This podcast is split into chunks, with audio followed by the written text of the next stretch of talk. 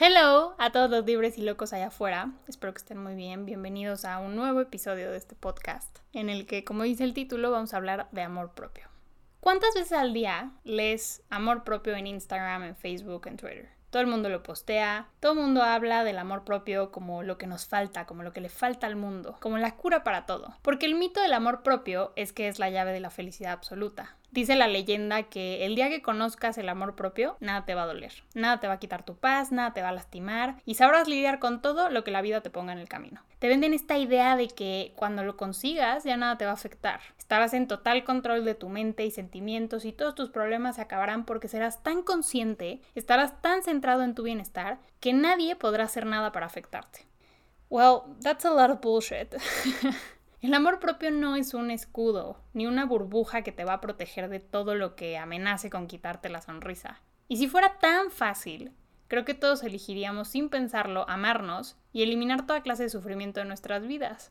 Pero por alguna razón no es así. El amor propio no es una meta, no es un oasis interno al que llegas y en el que perpetuamente permaneces. El amor propio no es verte al espejo y decirte que eres hermoso. El amor propio se construye todos los días y empieza por aceptarte como eres, le guste a quien le guste. Así que ¿por dónde empieza este proceso? Pues creo que el proceso de enamorarte de ti mismo empieza por entenderte y conocerte. Y creo que esa es justo la única parte del proceso que se parece a un cuento de hadas o mito o leyenda, porque es el momento en el que tienes que enfrentarte a muchos monstruos y dragones. Soy fiel creyente de que todos los seres humanos deberíamos de ir a terapia. La terapia por alguna razón está muy satanizada, ¿no? Mucha gente cree que no tiene que ir, que solo tiene que ir si tiene un problema, entre comillas. Pero la verdad de todo es que la vida es complicada, porque lo que creemos no solo vive en nosotros, nos fue enseñado. Y quienes somos es una mezcla de lo que se nos dice que debemos ser, lo que se nos ha permitido y enseñado y lo que nosotros realmente queremos ser de todo ello. Es humano que estas partes de nosotros entren en crisis y luchen una contra la otra cuando empezamos a crecer y genere cosas como culpas y un odio desmedido a no ser lo que se espera de nosotros o no poder ser quienes sentimos que somos en el interior. Muchas veces sentimos que si no cumplimos con eso, fracasamos, aunque nuestra idea del éxito no sea precisamente esa que tenemos en la mente, quizá es idea de alguien más. Un ejemplo puede ser el siguiente. Tengo un amigo que acaba de salir del closet y me dijo que se odiaba. Me dijo que su religión estipula que si era gay es porque está pagando pecados de una vida pasada. Y su mamá le dijo que él podía hacer lo que quisiera, pero que pensara si esa era la vida que quería elegir, porque seguramente en su círculo ser gay le iba a traer muchos problemas. O sea, se lo planteó como si él estuviera haciendo una decisión en contra de todo lo que le han enseñado, como si ser gay fuera elección. Y obviamente todo esto lo hizo entrar en crisis. O sea, es gay, haga lo que haga. Nada le va a quitar eso. A lo mucho lo que puede hacer es negar esa realidad, tratar de enterrarla en el fondo de su ser y actuar como si no lo fuera. Pero, ¿va a ser feliz? No. ¿Va a ser aceptado? Tal vez. Pero ¿quién puede aguantar una vida fingiendo que es algo que no es? Y así nos pasa a todos con muchas cosas, ¿no? No se trata de algo como la identidad de género o la orientación sexual. Yo les puedo decir que yo no era consciente como tal del concepto de amor propio hasta que entré a la universidad. O al menos fue ahí cuando lo abracé. O sea, mi vida primaria, secundaria, prepa, la verdad es que no fue fácil. Nunca sentí que encajara. Siempre creí que era de esas personas a las que amas u odias, porque me pasaba mucho que según yo hacía amigos y al día siguiente no me hablaban. O hablaban a mis espaldas, o se burlaban de mí. Y eso me hacía no quererme, me hacía pensar que yo tenía muchas cosas malas. Me encantaba la moda, entonces me vestía un poco diferente y me molestaban diciéndome que quería llamar la atención. Empecé a escribir desde muy chiquita y me decían rara, dramática. Bueno, me molestaban hasta por cómo camino. O sea, me decían que quién me creía, que por qué modelaba, cosas súper bobas, de verdad muy, muy bobas. O sea, la gente me puso muchas etiquetas y al mismo tiempo, cuando querían hablar con alguien, venían conmigo, por ejemplo. Pero de cara a otros me trataban mal. O sea, en primero de prepa tuve un crush que un día llegó y me dijo que yo le encantaba, pero que no quería que nadie supiera. Y obviamente esto me pegó en el autoestima durísimo, o sea, ¿por qué? cuál era la razón de eso. Estábamos chicos, nos importaba mucho encajar y bueno, o sea, ¿qué puedo decir? Yo creo que los niños y los adolescentes pueden ser muy crueles. Y por otro lado, todos estamos empezando a descubrir el mundo y cosas como que te critiquen, o sea, hasta por cómo caminas o critiquen tu arte, pues en ese momento pesan, ¿no? La gente me puso muchas etiquetas que en ese momento yo me compré y que poco a poco fui internalizando. O sea, llegó un punto en el que yo decía, ah, ok, o sea, ¿creen que levanto la mano en clase porque soy una sabelo todo? Entonces me convertí en la sabelo todo. Leía más, estudiaba más, levantaba más la mano, o sea, le echaba más ganas para cumplir con, con ese prejuicio, con ese estereotipo. Ah, me creo modelo, me arreglo mucho, entonces me arreglaba más y me producía más, me ponía tacones y marcaba el paso para que se escuchara por los pasillos. O sea, me compré la narrativa de lo que la gente decía de mí porque era el único espacio en el que me permitían vivir. Fuera o actuara diferente, esta gente se hizo una idea de mí de la que nunca se despegó. Aunque yo no me metiera con nadie, era la sabelo todo, la creída, la diferente. Así que lo asumí y así me comporté. En nuestro viaje de generación, cuando nos graduamos, una de las niñas que me había hecho la vida imposible se sentó conmigo un día en la playa y entre drinks me dijo que la neta le encantaba cómo me vestía, pero sin saber la razón, sentía ese impulso, ¿no? De decir algo cada vez que yo abría la boca. O sea, de llevarme la contraria o de hacer algún comentario sarcástico. Pues eso me sacó mucho de onda otra vez porque jamás me metí con ella. Pero así deshice mi primera etiqueta. Entendí que no existe gente a la que amas o odias. La gente es lo que es, buena o mala, y cada uno de nosotros reacciona a eso de forma diferente. La forma en la que te trate una persona es totalmente cosa de ella. Si una persona te deja de hablar al día siguiente es algo de ella, no de ti. Digo, mientras tú no la hayas ofendido, tratado mal, criticado, si a alguien le caes mal, si alguien tiene una actitud hacia ti, de verdad es puramente una cuestión de ellos. Llámese envidia, molestia, repele, prejuicio, es puramente de esa persona. Toda la secundaria prepa viví en modo alerta.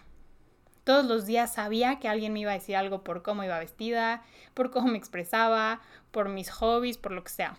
El otro día me acordé porque me puse una mascada en, el cabello, que cuando adopté ese look, que era como boho chic, me empezaron a decir Moctezuma cuando llegaba hacia la escuela. Que porque, que porque me creía que si era hippie y demás. O sea, de verdad eran comentarios hasta cierto punto inofensivos, pero pues pues molestos o en ese momento como que no los entendía, como que cuál era la necesidad de la burla, ¿no? Yo era muy sensible también. Pero bueno, en ese momento no me observaba a mí misma, me observaba a través de los lentes de quienes me veían y me juzgaban. Entonces nos graduamos y entré a la universidad. Tenía muchísimo miedo, mucho miedo de conocer gente nueva y que me recibiera igual. Y la primera vez que levanté la mano en una clase, lo único que pensaba era que no quería hacerla sabelo todo. Y entonces alguien más levantó la mano después y complementó mi punto. Alguien me hizo un cumplido por mis zapatos en el pasillo. A los 10 minutos de formar mi primer equipo, todos nos reíamos y platicábamos a gusto. O sea, la universidad fue el fresh start que yo necesitaba. O sea, obvio no todo fue color de rosa, claro que me topé con gente con la que no congenié. Y pues no solo eso, o sea, no todo el mundo acepta que no llevarse con alguien puede significar ser cortés y poner distancia, pero X, la verdad es que todo en general fluyó, o sea, abrí mis círculos, empecé a llevarme con mucha gente de muchas carreras e intereses, encontré a mis mejores amigos, encontré personas con las que hice clic en dos segundos y a la fecha le suman muchísimo a mi vida. O sea, la universidad fue el momento en el que me di cuenta de que yo no estaba mal por ser yo, no era el bicho raro por escribir, eso era celebrado. No era el bicho raro por levantar la mano, eso daba pie a discusiones interesantes. No era el bicho raro por vestirme diferente, había gente que se vestía diferente e increíble también. O sea, la universidad está llena de gente encontrándose, ¿no? Despojándose de todas estas reglas y, deber ser que tanta gente les ha impuesto. Personalmente creo que la universidad, fuera de lo que estudies, se trata de liberarte, de encontrarte a ti mismo, y así me empecé a descubrir. Empecé a actuar sin miedo del que dirán. Y así es como pude empezar a ser más fiel conmigo misma. Creí que el amor propio era eso, ser fiel a ti mismo. despojarte de todas aquellas cosas y personas que te quiten tu paz, el amiguito tóxico de los comentarios pasivo-agresivos, actividades que alguien te dice que hagas, pero que no te gustan o que te las vendan como que son buenas para ti, etcétera, etcétera. Y en este proceso de desprendimiento se disparó mi ansiedad cañón. Tomar mis propias decisiones me hacía pensar a veces que estaba cometiendo errores. Y meter la pata me daba miedo, porque eso confirmaría que había cometido un error por tomar mi propia decisión. A veces todo esto como que me paralizaba, ¿no? Me daba este impulso por querer preguntarle a, mis amigos, a mis papás, si creían que estaba haciendo las cosas bien. Y luego me fui liberando. Y también me fui liberando en otros aspectos. O sea, empecé a salir más, a conocer más, a vivir más. Y me pegaban estos momentos de yo no soy esta persona que se arma un viaje a Puerto Escondido de un día para el otro y se va de mochilazo con sus amigos, ¿no? O yo no soy esta persona que dice, ok, va, vamos a shotear. Yo no soy esta persona que se da un beso casual con alguien en una fiesta. O sea, no saben mi cruda moral en tercer semestre de la carrera, cuando, o sea, era mi segundo beso de la vida. O sea, me besé con mi crush en un antro. Había crecido con esta idea de que había niñas bien y niñas dejadas, ¿no? Y que si te dabas un beso ya eras una cualquiera. O sea, esa era la idea que, que gobernaba en mi preparatoria. O sea, los niños podían hacer lo que quisieran, pero las niñas no, y aparte se les ponía un valor por eso.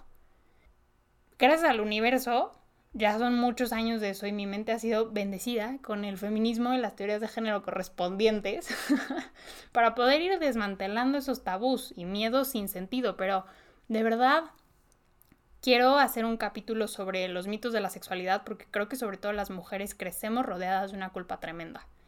Pero bueno, se van haciendo a la idea de, todo lo que fui deconstruyendo y obviamente seguro ustedes también escucharon este tipo de comentarios o a veces luchan con ese tipo de cosas todavía. A mí me pasa.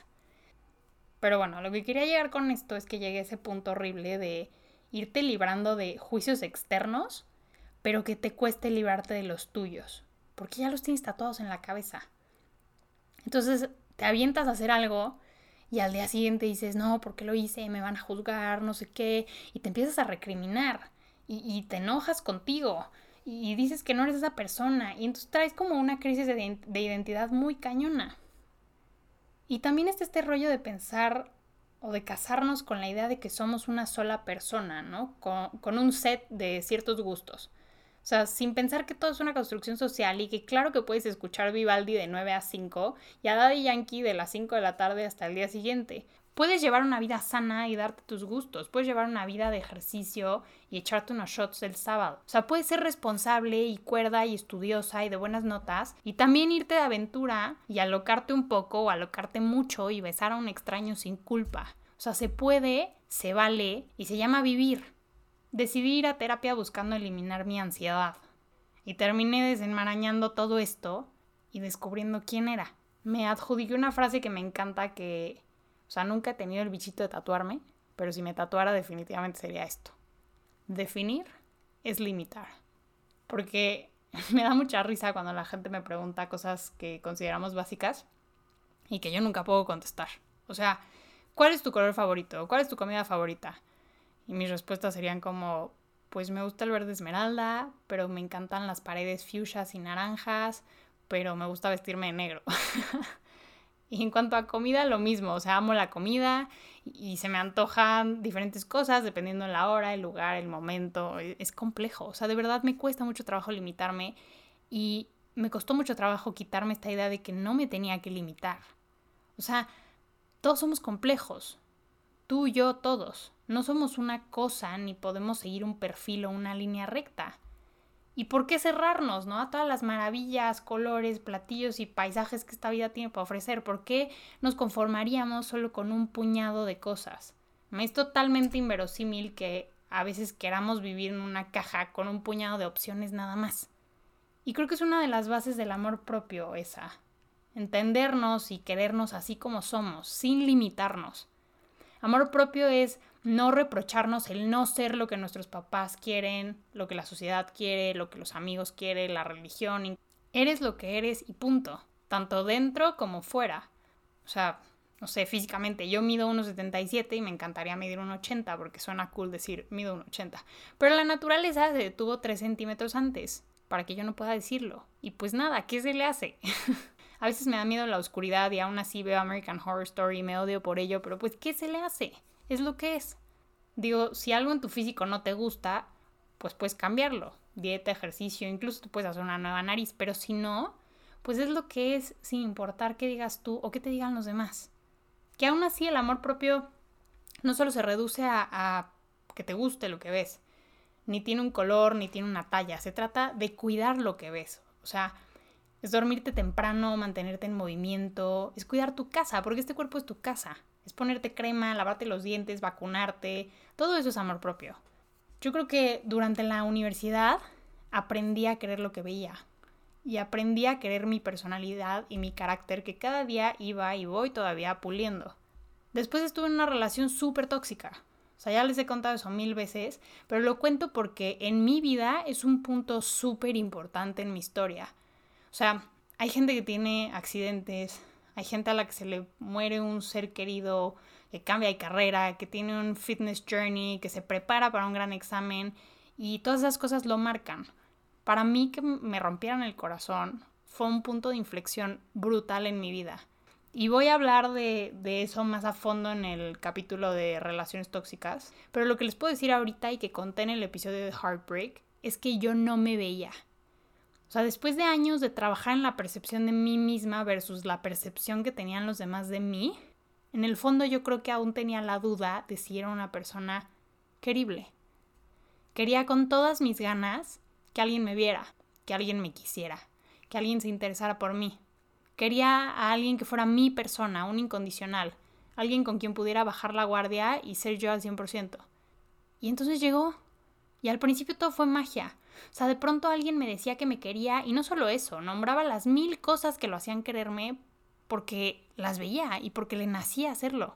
O sea, un día camino a mi casa después de una de nuestras primeras dates. La verdad no me acuerdo bien de qué estábamos hablando, pero me dijo como, a ver, ¿quién es Roberta Woodworth? Y yo me puse súper nerviosa, o sea, no sabía ni por dónde empezar.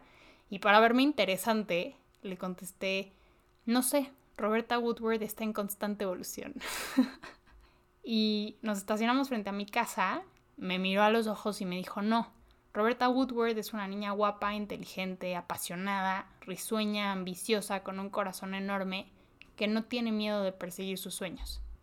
Y ahí pasaron dos cosas. Sí, me perdí, o sea, me enamoré durísimo.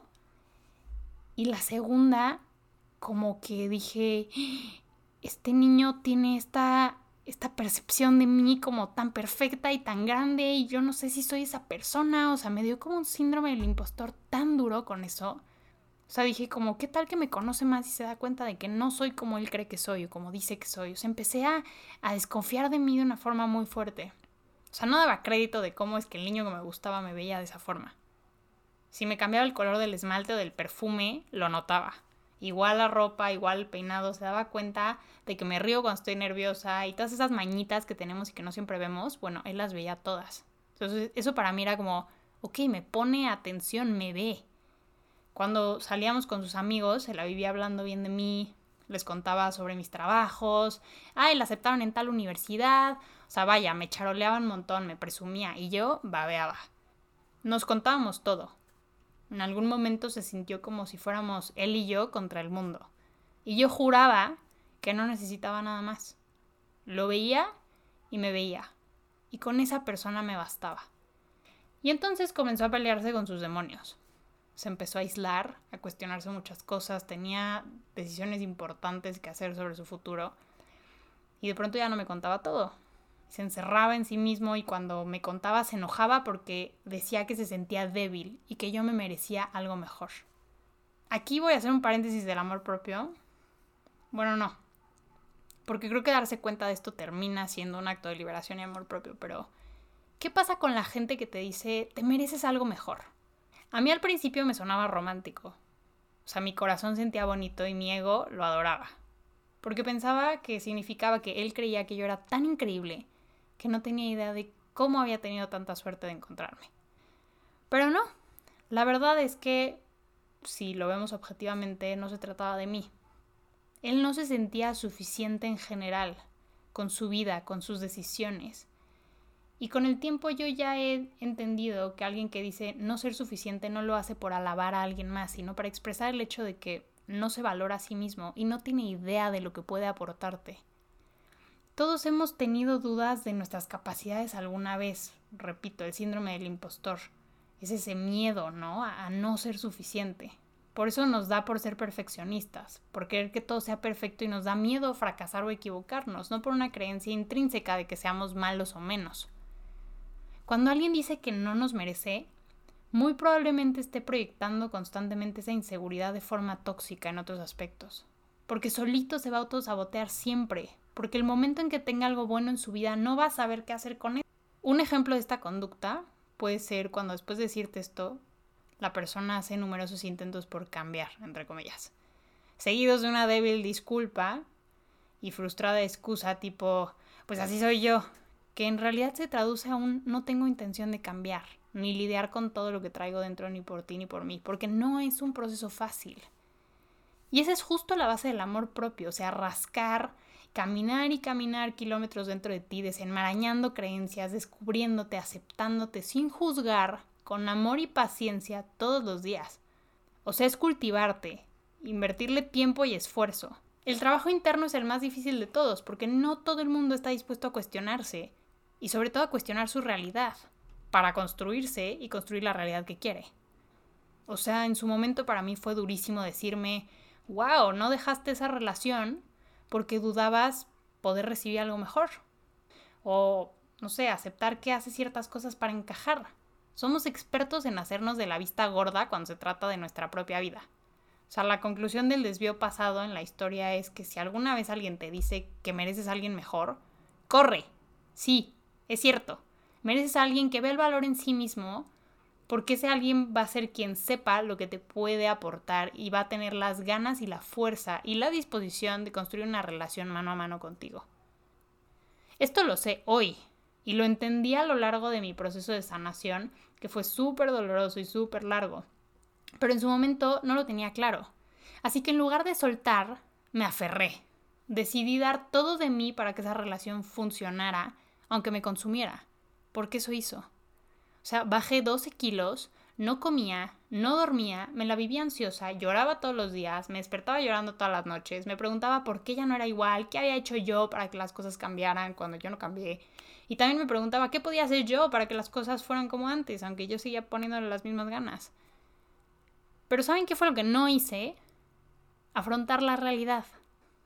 Hice todo lo que todos hacemos cuando traemos puestos los lentes del amor. Me hice güey. En lugar de andar pensando en cómo salvar la relación y poner el 150% de mí, olvidé preguntarme si estaba feliz, si estaba en paz y si mínimo estaba bien. Y bueno, eso de olvidé es un decir porque más bien olvidé decirlo en voz alta. Claramente la respuesta la sabía. No era feliz, no estaba bien y había perdido la paz hace mucho tiempo. Hoy a veces me cuestiono por qué no lo dejé antes, pero pues no sé, me daba miedo supongo, no quería perder lo que tanto me había costado encontrar y que alguna vez también me había hecho sentir tan feliz. O sea, tenía como mucha esperanza de que todo pudiera volver a ser lo que había sido alguna vez. La cosa aquí es que no me puse en primer lugar. Y lo más importante era yo. Intenté ayudarlo, pero últimamente el trabajo interno lo tenía que hacer él y me estaba consumiendo a mí con su comportamiento errático y demás. Y cuando se fue, sentí un vacío enorme. Y me cuestioné si todo lo que alguna vez me había dicho había sido verdad. O sea, me cuestioné si de verdad yo era tan increíble y tan guapa y tan empática y tan apasionada, porque una voz en mi cabeza me decía que si hubiera sido lo suficiente de todas esas cosas, no habríamos terminado. Y entonces descubrí dos cosas. La primera que mi versión de amor propio durante esa relación había sido verme a través de sus ojos. Y claro que ahora que no estaba, no sabía cómo verme. En mi cabeza me había validado por lo que él decía, por lo que él veía, sin verme yo a mí misma. Claro que el momento en que se fue no supe qué hacer, o sea, nada externo me validaba. Nada por fin le decía a todas esas personas que me habían dicho tantas cosas horribles que yo era increíble. Ya no tenía como a ese aliado. Y cuando caí en cuenta de esto me enojé. O sea, me recriminé no haberlo dejado, no haber sido mi prioridad, no haberme dado cuenta de todo lo que estaba mal y el daño que me hacía. O sea, yo me veía en el espejo y me daban ganas de llorar, de ver mis ojeras y cómo se me marcaban las costillas. Y entonces mi psicóloga me dijo la segunda cosa que descubrí, que fue que nunca iba a cerrar ese capítulo si no me perdonaba. Me dijo que tenía mucha ira contra mí y mucha ira contra él porque no me admitía que yo lo había permitido. Así que tenía que asumir esa parte y perdonarme. Ese es el otro punto importante del amor propio, ¿no? Perdonarte por cometer errores. Sobre todo porque de ahí viene el mayor crecimiento. Y fue justo ahí cuando me cayó el 20 y dije, ¿sabes qué? Me descuidé totalmente cuando estaba en esa relación. Ya se acabó y me voy a poner las pilas para curarme en todo sentido porque no voy a seguir cediéndole mi energía y mi paz mental. O sea, seguí mi proceso de terapia de construyendo todo lo que me había hecho quedarme con él, todo lo que me había atraído a una persona como él y reconstruí mi autoestima.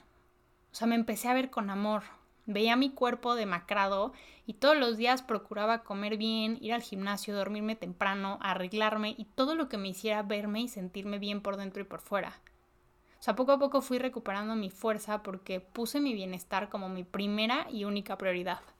Saqué de mi vida a toda la gente que no se alineaba con eso, me volví anti comentarios pasivo-agresivos, dejé de callarme mis opiniones por convivir o por miedo a caerle mal a alguien, dejé de callarme ante injusticias, me volví mucho más vocal en mi postura anti-machismo, anti-homofobia, anti-transfobia, anti-xenofobia, me informé más al respecto para poder hablar de ello y me volví súper anti-toxicidad de parte de cualquiera.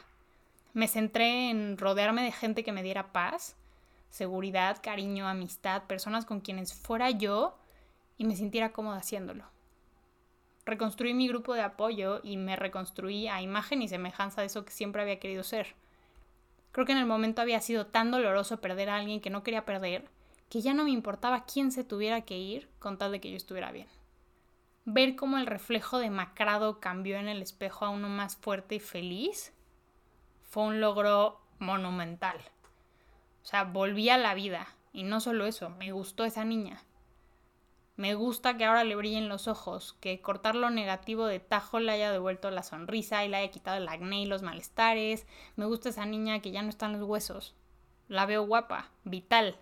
Me empecé a ver atractiva yo solita, con mis ojos. Finally. Regresarme a la vida fue un acto de amor propio en su totalidad. En mi proceso de sanación regresé a mis hobbies, a mis pasiones, a escribir, a leer, a bailar, porque necesitaba reencontrarme. Y ahí me di cuenta de que todas esas cosas que me gustaban las había dejado de hacer con la excusa de que no tenía tiempo. Y como les dije en otro episodio, ni la escuela, ni el trabajo, ni la pareja, ni los amigos te definen. Pueden ser un soporte, sí, pero al final tus hobbies, tu arte y lo que metes en tu cabeza, todo eso eres tú. Y no dedicarte tiempo, y no dedicarle tiempo es no dedicarte tiempo a ti mismo cuidar tu cuerpo, cuidar tu mente, cuidar tu corazón, limpiar tu espacio de gente y energías que no sumen, comer comida que te nutra, tomar agua, vestirte como te gusta, escuchar la música que te gusta, leer, aprender cosas nuevas, eso es amor propio. Pero creo que los actos de amor propio más grandes son los más difíciles, son los que requieren ver hacia adentro, enfrentarnos a las creencias que nos atormentan, curar las heridas que no hemos curado enfrentarnos a las preguntas y respuestas que nos duelen. escarbar en lo más hondo de tu ser, descubrir tus miedos, de construir creencias, aceptarte con tus ansiedades, con tus mañas, con tus actitudes y defectos, así como aceptar que te equivocas. Todo eso es amor propio. Soltar lo que no te hace bien, llámese pareja, trabajo, amigos, incluso familia. Por eso el amor propio no es una meta a la cual llegar, el amor propio no es un estado eterno, tampoco se llega a él siendo perfecto. El amor propio es justo un proceso constante de crecimiento y evolución, camino a ser mejor persona y vivir más feliz, teniendo en cuenta que tu bienestar físico, emocional y mental es tu prioridad y sabiendo que no eres perfecto y que vas a cometer errores, pero aceptándote como humano. Cuando te amas y sabes lo que te mereces, no permites que te maltraten. Por eso dicen que tu nivel de amor propio es proporcional a lo que permites. No te pones en situaciones que te acerquen a una situación en la que te puedan lastimar cuando te quieres. porque tú no te harías eso a ti mismo. Cuando te amas a ti mismo, sí es verdad que muchas cosas te resbalan con mayor facilidad porque lo que la gente diga pasa a segundo plano. O sea, quizá en ese momento te incomoda, ¿no? es como un piquete de mosquito, pero sabes que no te define, así que sueltas con mayor facilidad. Cuando encuentras el amor propio tienes balance y lidiar con las cosas que pasan se vuelve más fácil, porque las decisiones y las respuestas vienen de nuevo de esta base de tú estar bien. Cuando tienes amor propio, decir no se vuelve más sencillo y de alguna manera decir que sí también. ¿Cuántos kilómetros hay que caminar hacia adentro de uno mismo para encontrar el amor propio? No lo sé. ¿Cuántas batallas hay que pelear con todo lo que vive dentro de nosotros? Tampoco lo sé, el journey es personal. Pero sí sé que no hay batalla que no traiga una recompensa. Y que cada que cometas un error será más fácil lidiar con él cuando sepas y confíes que te tienes a ti mismo siempre para enfrentar lo que venga. Tú eres tu persona. Tú eres tu aliado. Y tú eres la única persona que siempre va a estar ahí y que te puede dar amor incondicional. Me gustaría dejarlos con la siguiente pregunta. ¿Cuál ha sido el acto de amor propio más bonito que te has dedicado? Gracias por acompañarme en un nuevo capítulo de Libre y Loca. Les mando un abrazo fuerte y los espero aquí la próxima semana. Bye.